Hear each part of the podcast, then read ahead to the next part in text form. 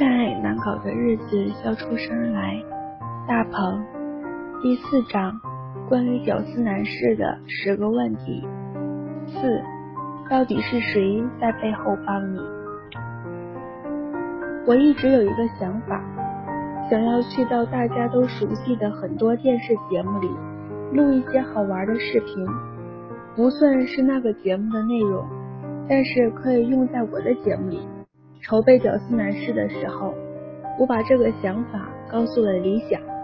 想哥说：“那就从我的节目开始吧。”我去直来直往相亲这个创意是想哥提出来的。这件事儿只有他和我，还有节目制片人，以及和我搭词的几位达人知道。现场的观众和工作人员都以为我就是一个普通的求职者。我在后台和真正的求职者们一起候场，上场之前他们还给我加油打气，说祝我成功。欺骗了人家的感情，我觉得挺不好意思的。如果没有响哥帮我，就不会有屌丝男士大闹直来直往这个桥段。在屌丝男士的拍摄过程中，响哥还给过我很多支持，包括这本书也是响哥鼓励的。我一看他都写书了，我也就好意思了。我们俩是好朋友，我很喜欢和他吃饭聊天，因为从来不用买单。我有什么心事，也都愿意和他分享。我们一起经历了很多事情，最肉麻的一次。是在二零一二年底的大鹏剧场秀。我的第一次剧场秀是在二零一一年的夏天，那时候大鹏嘚啵嘚的演播室搞装修，我们就干脆搬到剧场里去录，邀请了很多观众，结果效现场效果非常好。到了年底。就变成了售票演出。我们从几百人的小剧场演到上千人的大剧场，每年都办，成为一个脱口秀演出品牌。但是在二零一二年底，我们遇到了一些困难，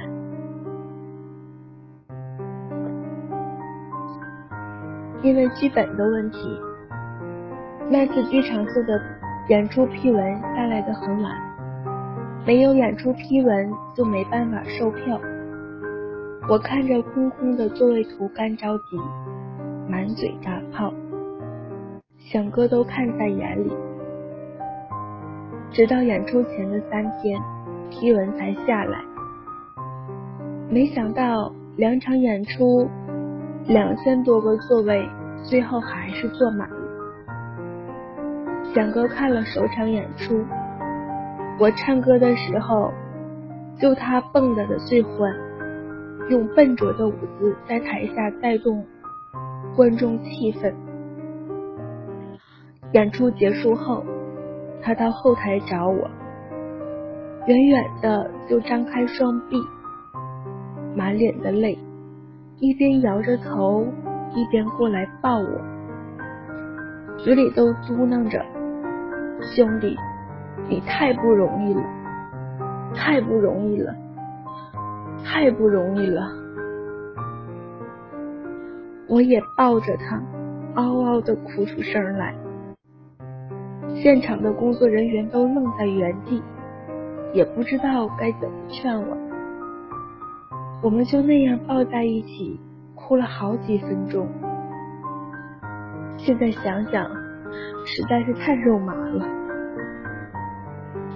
响哥在《屌丝男士》里出现过好几次，大部分时候都是没有台词的。他虽然演技浮夸，但是不挑拣角色大小，任劳任怨，值得表扬。像响哥一样的朋友们，给我拍摄《屌丝男士》提供了极大的帮助。他们或者出人，或者出力，或者出创意。李晨还帮我出了 T 恤，最关键的是他还不让我给钱，我特别感动。早知道就多要点了。除了朋友们，整个大鹏嘚不嘚团队的付出，也是屌丝男士顺利拍摄的关键。他们起早贪黑，跳着娱乐圈的心，赚着互联网的心，大家互相鼓励着，走在让我致富的大路上。他们中跟在我身边时间最长的人是菜花。有一年，我在公司内部搞了一次大鹏嘚不嘚龙套海选，场面很热闹。没想到一群 IT 男女。竟然还会变魔术、吹笛子、练太极。我记录下来一些有特点的同事，说以后录节目有需要的话会找他们。菜花就是其中之一，他的特点是牙不齐。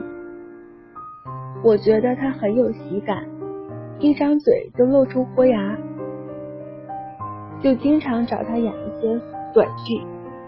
但是我从来没告诉他为什么。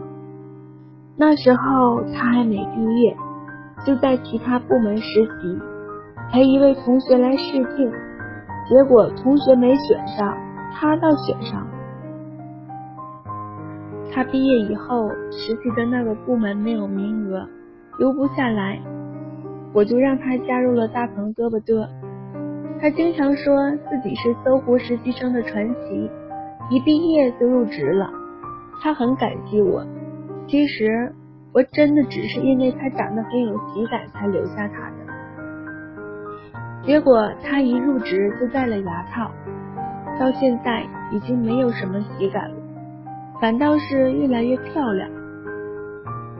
菜花很爱哭，最一开始工作没做好，我一说他，他就哭。弄得我就不好意思说了。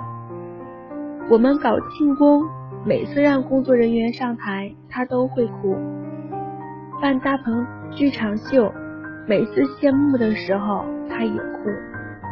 他哭的最厉害的一次是在鸟巢五月天的演唱会，他很喜欢他们，攒了几个月的钱，结果在门口买到了假票。就和同样也买到假票的一帮陌生人，在鸟巢外面哭了好几个小时。第二年，我找了两张真票，带着他一起去看了一场五月天。拍《屌丝男士》的时候，菜花负责帮我接待艺人。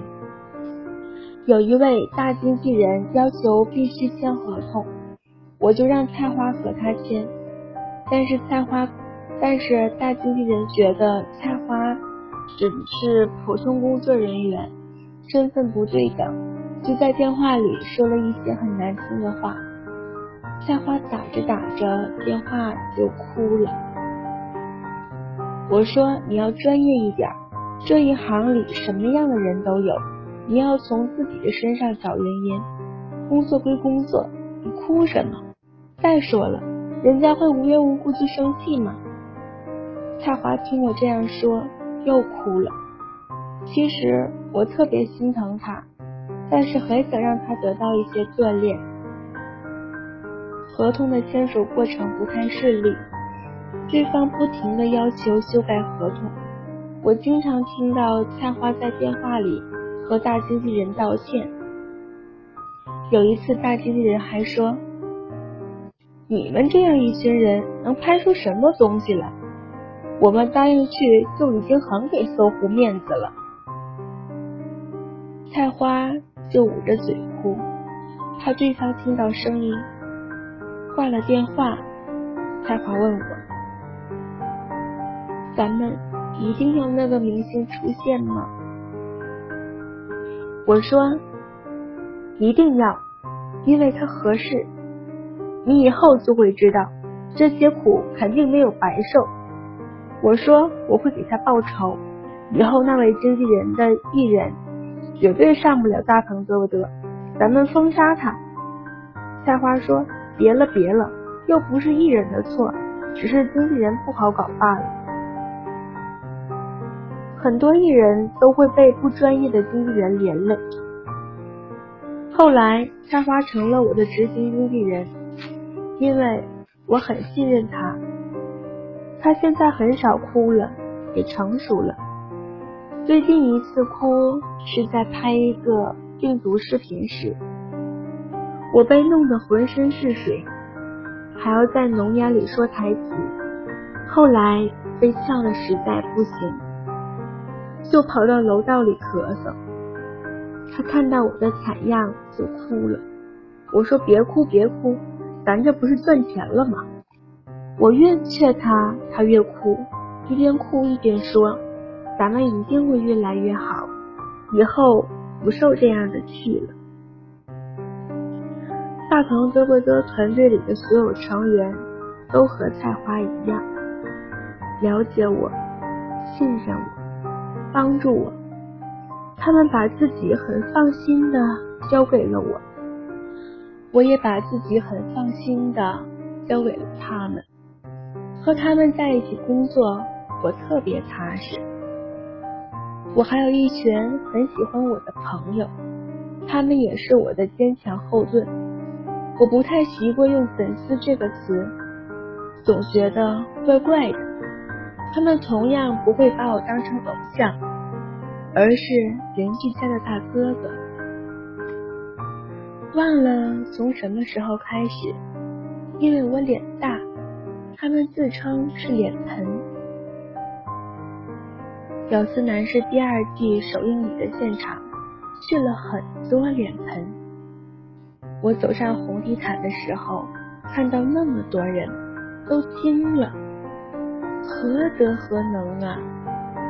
红地毯很长，我能看清他们每一个人的脸，就好像参加自己朋友的庆功宴一样。